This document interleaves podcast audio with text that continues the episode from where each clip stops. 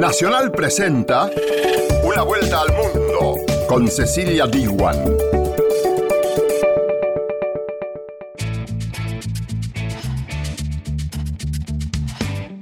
¿Qué tal? ¿Cómo te va? Bienvenida y bienvenido a Una vuelta al mundo. En el programa de hoy vamos a analizar las noticias internacionales más destacadas junto a nuestras radios asociadas.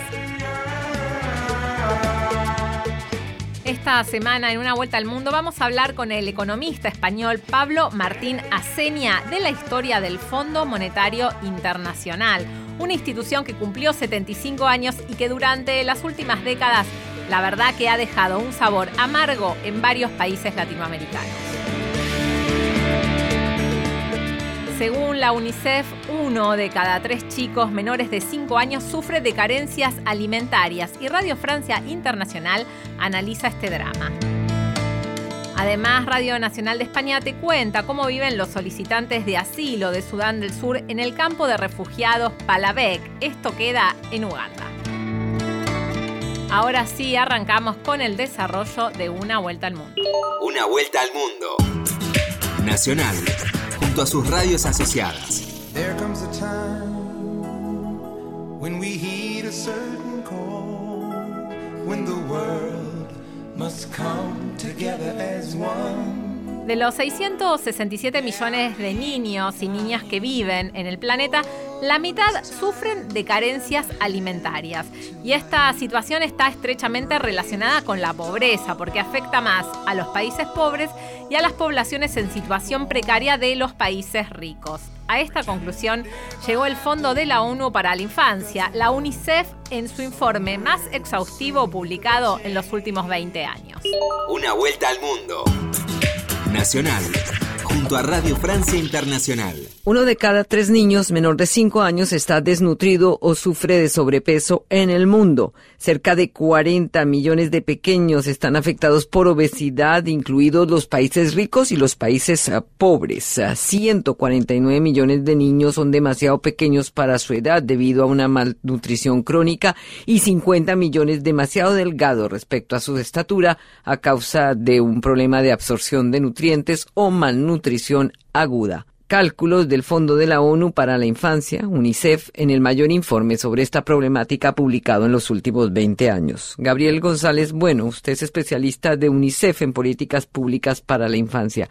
¿Cuáles son las causas para que de los 667 millones de niños y niñas que habitan el planeta, la mitad sufra de alguna carencia alimentaria? El sistema alimentario en general está fallando a los niños. Está fallando a los niños en países en desarrollo porque no llega la alimentación necesaria, no llegan los productos o son muy caros o los mercados no son capaces de abastecerse y también en los países desarrollados donde está creciendo enormemente la otra forma de malnutrición, que es la obesidad eh, infantil. Es verdad que hay otros problemas, el cambio climático, la globalización, el desplazamiento desde el campo a las grandes ciudades, que son, digamos, tendencias de largo recorrido, pero que están afectando también a un, a un elemento clave para los derechos de los niños y las niñas como es la nutrición. Es decir, que los niños pobres comen mal. Ustedes dicen que hay que darles buena alimentación. ¿Qué es una buena alimentación? Una buena alimentación es una alimentación variada, en la que no se abuse ni de las eh, grasas saturadas, ni del azúcar, ni de los productos muy procesados o precocinados, en la que se consuma más de lo que consumimos frutas y verduras, pero no solo es la dieta, es también la actividad física, por ejemplo, ¿no?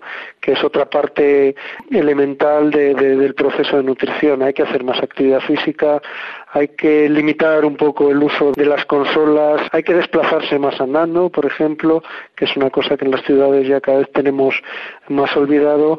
Ustedes hablan de unos 340 millones de niños que sufren un hambre escondida. ¿Cómo es esto? Bueno, el hambre escondida es una expresión que utilizamos en UNICEF para hablar no de los niños que pasan hambre en el sentido físico, sino que no tienen acceso a nutrientes esenciales, porque su dieta no es variada, porque faltan frutas o verduras, y entonces se alimentan, pero no se nutren adecuadamente. Podemos hablar de vitaminas, de minerales, de determinados micronutrientes que deben estar en la dieta, que son imprescindibles para un crecimiento sano y que muchas veces no están porque la dieta es muy monótona, se basa solo en cereales, solo en determinados productos.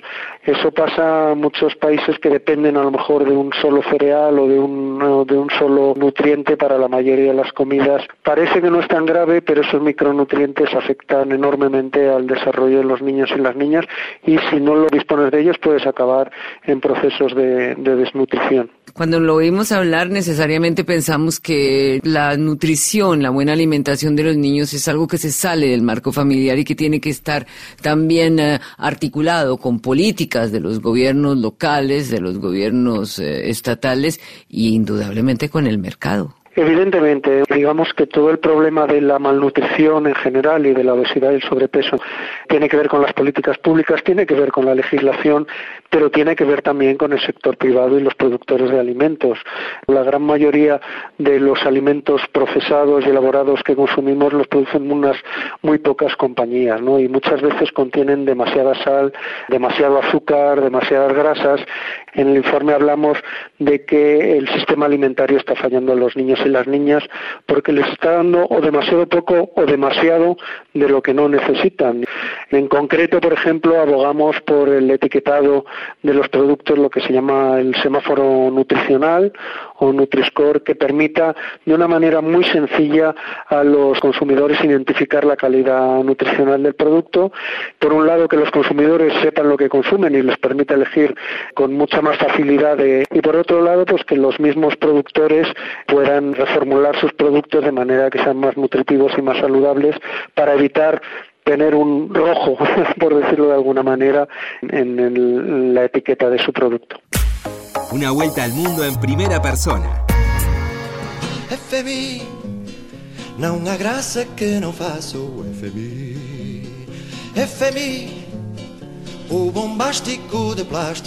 El Fondo Monetario Internacional cumplió 75 años y para perdurar fue cambiando y transformándose.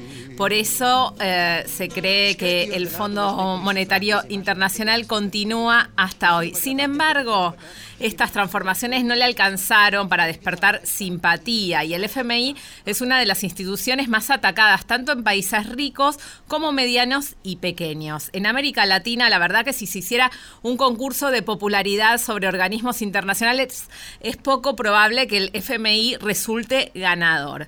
Por eso, para hablar sobre este tema, convocamos a Pablo Martín Aceña. Él es autor de Historia del Fondo Monetario Internacional y catedrático de Historia e Instituciones Económicas de la Universidad de Alcalá de España. Bienvenido a una vuelta al mundo, profesora Seña.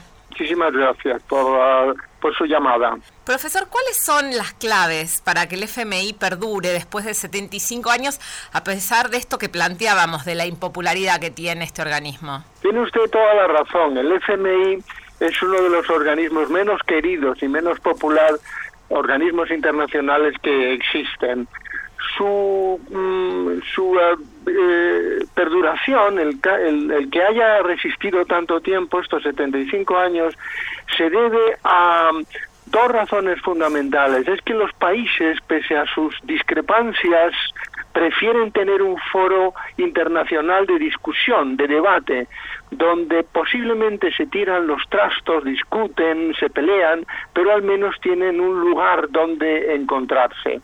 La otra razón es que el Fondo Monetario Internacional es un prestamista en última instancia. Cuando un país necesita ayuda porque está en el límite, ya no puede pagar ni siquiera a sus funcionarios, no hay nadie quien le preste, ni los bancos, ni los amigos, ni los países amigos, ni las entidades financieras privadas ni públicas.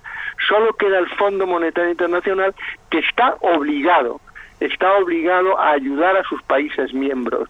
De manera que nadie ha pedido su desaparición, su disolución, nadie ha planteado el clausurarlo pese a todos los defectos y a todas las malas prácticas y críticas que reciben. Claro, es decir, como usted plantea, que esto explica que de los 45 miembros iniciales ahora hayan 189 y es por lo que planteaba, porque el FMI presta cuando nadie más lo hace. Eh, las mayores críticas que tiene este Fondo Monetario Internacional son las condiciones que pone para dar los préstamos, ¿no? Porque estos controvertidos programas de ajustes estructurales, también como la reducción del déficit, eliminación de subsidios, no son muy bienvenidos por los países ¿no? y por las poblaciones que toman los préstamos. Pues tiene usted también toda la razón. El Fondo Monetario Internacional, que nace en 1944, eh, reunidos 45 eh, países que luego solo firman en el 45-29, pero se ha ido expandiéndose.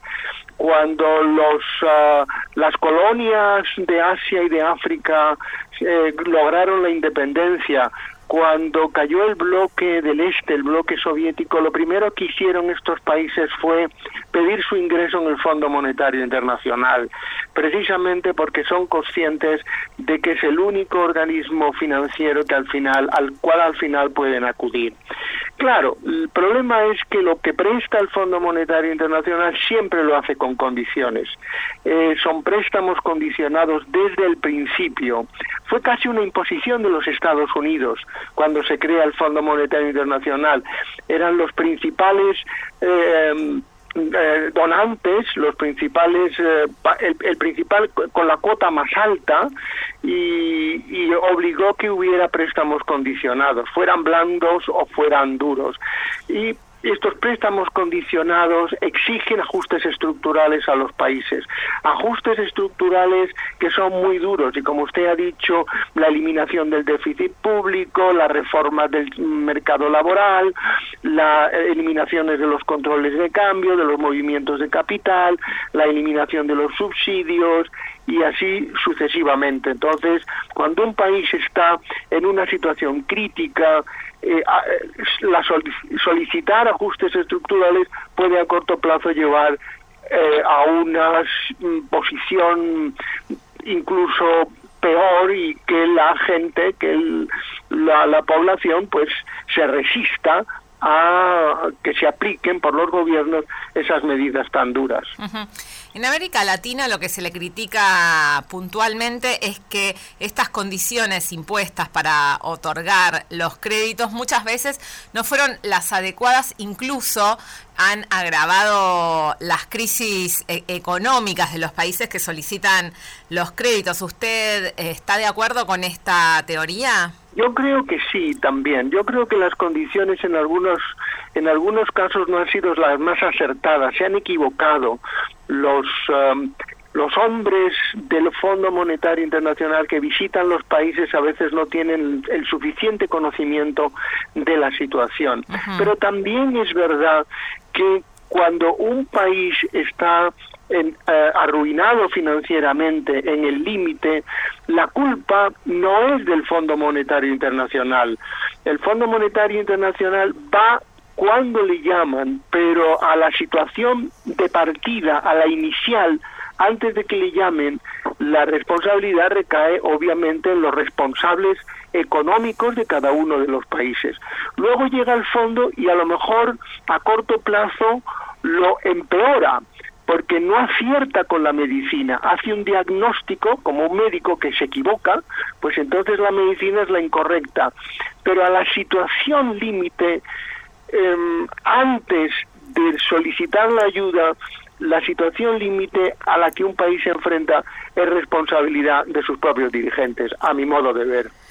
¿Cómo analiza usted desde España, con toda la experiencia que tiene de la aplicación de las medidas del Fondo Monetario Internacional en Europa y también lo que pudo ver en América Latina, la reacción que tuvo el pueblo ecuatoriano luego del último acuerdo que logró el gobierno de Lenin Moreno con el Fondo Internacional para otorgarle un crédito y donde el Estado ecuatoriano tuvo que, por ejemplo, eliminar subsidios y esto ocasionó una ola de violentas manifestaciones? ¿Cómo vio usted? Usted este acuerdo entre las partes? Claro, no es la primera vez que, ha ocurrido.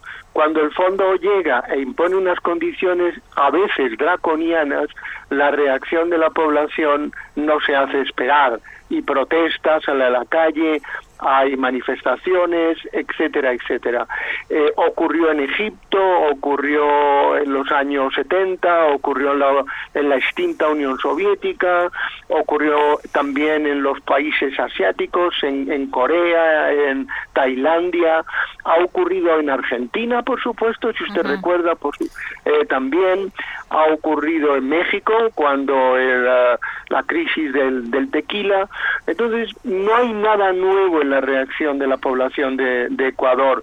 Lo que, lo que los gobiernos mm, no esconden, yo diría que los gobiernos esconden, es que la responsabilidad de lo que ocurre no es del Fondo Monetario Internacional, sino de ellos mismos.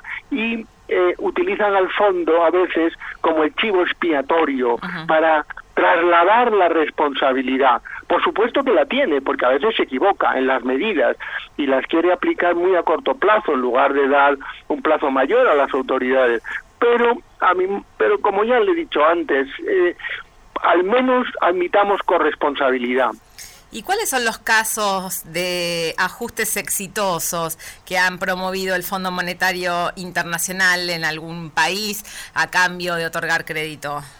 Bueno, Em, yo le voy a contestar mm, a esta pregunta tan importante de dos maneras. La primera es que como ningún país ha colapsado después de que el Fondo Monetario Internacional haya ido, como ninguna de los miembros del fondo se ha hundido hasta la médula, por así decirlo, pues todas las, al final no a corto plazo, pero a medio y largo plazo, todas sus intervenciones han tenido éxito. Pero por otra parte, eh, ya bajando a casos particulares, en el caso de Europa, porque el Fondo Monetario Internacional durante los años 50 y 60 iba actuaba de salvador, de mecanismo de salvamento en Europa más que en otros países, pues salvó a la libra esterlina en los años 60, logró el final del control de cambios en Europa y la convertibilidad de las monedas, logró salvar en última instancia a México también en un par de ocasiones, en España, en el plan de estabilización de 1959, cuando España estaba arruinada en el periodo franquista, durante la dictadura de Franco, pues el fondo fue, prestó dinero y el plan de estabilización sirvió para poner en buena marcha, eh, salvar a la economía española y que lograra sobrevivir y empezar a crecer en los años 60 y 70. Ah, en el caso de los países del este, por ejemplo, eh, programas en Polonia, en Hungría, programas en Checoslovaquia, pues al principio fueron catastróficos, pero después eh, en negociaciones entre los dirigentes del fondo y los gobiernos de la Europa de la antigua eh, Europa del bloque soviético, pues también resultaron exitosos. Y mire usted, Polonia o Checoslovaquia, ¿no? Que están saliendo y creciendo y aumentando su nivel de vida y su nivel de renta. Entonces se podría decir que el rol del Fondo Monetario Internacional en Europa fue distinto al de América Latina y también el resultado de la aplicación de sus políticas. Un poco sí, porque en Europa eh, cuando fue al rescate del franco francés o de la libra esterlina o en ayuda de la lira italiana, incluso a veces del marco alemán, los países europeos que mandaban mucho, porque uno de los problemas del fondo es de gobernanza, hay unos países que mandan más que otros, entonces los países poderosos, los países que pagan más, tienen más cuota, tienen más poder político, se resistieron en aquel entonces a una condicionalidad muy fuerte. Y al fondo no le quedó más remedio que aplicar condicionalidades blandas, mientras que en el caso de ha evolucionado mucho y en el caso de América Latina la mayoría de los casos por lo que yo conozco son condiciones muy duras. Eh, cosa que que no se aplicaron, estas condiciones fueron más blandas en la Europa de los años 50 y 60. También fueron duras después en los años 90 para la Unión la extinta Unión Soviética, Rusia hoy y otros países del bloque del este y también fueron muy duras para las crisis asiáticas de los años 90. Europa ha sido mejor tratada. Está claro. Gracias, profesor Pablo Martín Aceña, autor de Historia del Fondo Monetario Internacional, catedrático de Historia e Instituciones Económicas de la Universidad de Alcalá, por aclararnos cuál ha sido el rol del Fondo Monetario Internacional en los últimos 75 años. Muchas gracias a ustedes por su amabilidad en, en contactarme. Una vuelta al mundo, con la conducción de Cecilia Biguan.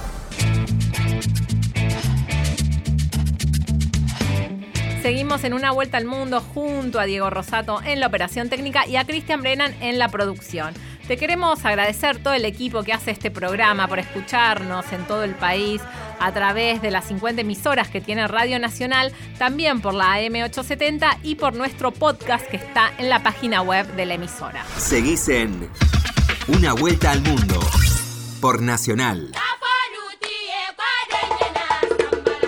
El campo de refugiados Palavek en el norte de Uganda alberga a 50.000 personas y recibe cada día a 300 que escapan de la guerra y del hambre del sur de Sudán.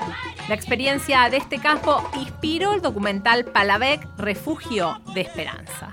Una vuelta al mundo. Nacional junto a Radio Nacional de España. El asentamiento de refugiados de Palavek se ubica en el norte de Uganda. Allí viven cerca de 50.000 personas y siguen llegando muchas más, la mayoría del vecino Sudán del Sur. En este centro de acogida trabajan los misioneros salesianos, ellos dan formación y precisamente se va a proyectar aquí en Madrid el documental que narra su experiencia en el campo, Palavec, Refugio de Esperanza. Está dirigido por Raúl de la Fuente y está centrado en este caso en la vida de dos madres muy jóvenes que tuvieron que huir con lo opuesto de Sudán del Sur y que tratan de empezar de cero gracias, como decimos, al apoyo de los misioneros. Es, eh, son dos de los muchos casos que se encuentran a diario allí, en este asentamiento en Uganda. Uno de los misioneros que trabaja en Palavec y que ha colaborado en el documental es Ubaldino Andrade, que nos atiende por teléfono. Muchísimas gracias por atendernos. ¿Qué tal? Hola, muchas gracias por la llamada y por la oportunidad de compartir esta experiencia. ¿Cuánto tiempo llevan ustedes en el campo de refugiados de Palavec, los salesianos? El campo de refugiados de Palavec fue abierto en el año 17, 2017, eh, en abril, y nosotros establecimos nuestra comunidad en febrero del 19. ¿Siguen llegando refugiados de Sudán del Sur a pesar de que la situación política ha cambiado en el país? Sí es cierto que está a expensas de la formación de gobierno, pero parece que las cosas se han tranquilizado un poco. ¿Pero cómo viven la llegada de refugiados ustedes a diario? Eh, sigue llegando muchísima gente a Uganda y al campo de refugiados, un promedio de unos 500 personas cada día.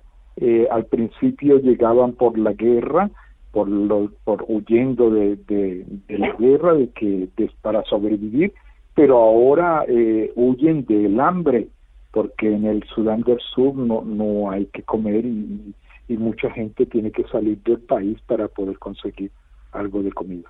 ¿Ustedes viven dentro del campo? Nosotros somos, hay unas 20 ONG trabajando en el campo, pero vienen todos los días en la mañana y se van en la, eh, a las 5 de la tarde. En cambio, los salesianos somos prácticamente la única institución que vive y trabaja con la gente 24 horas los 7 días de la semana.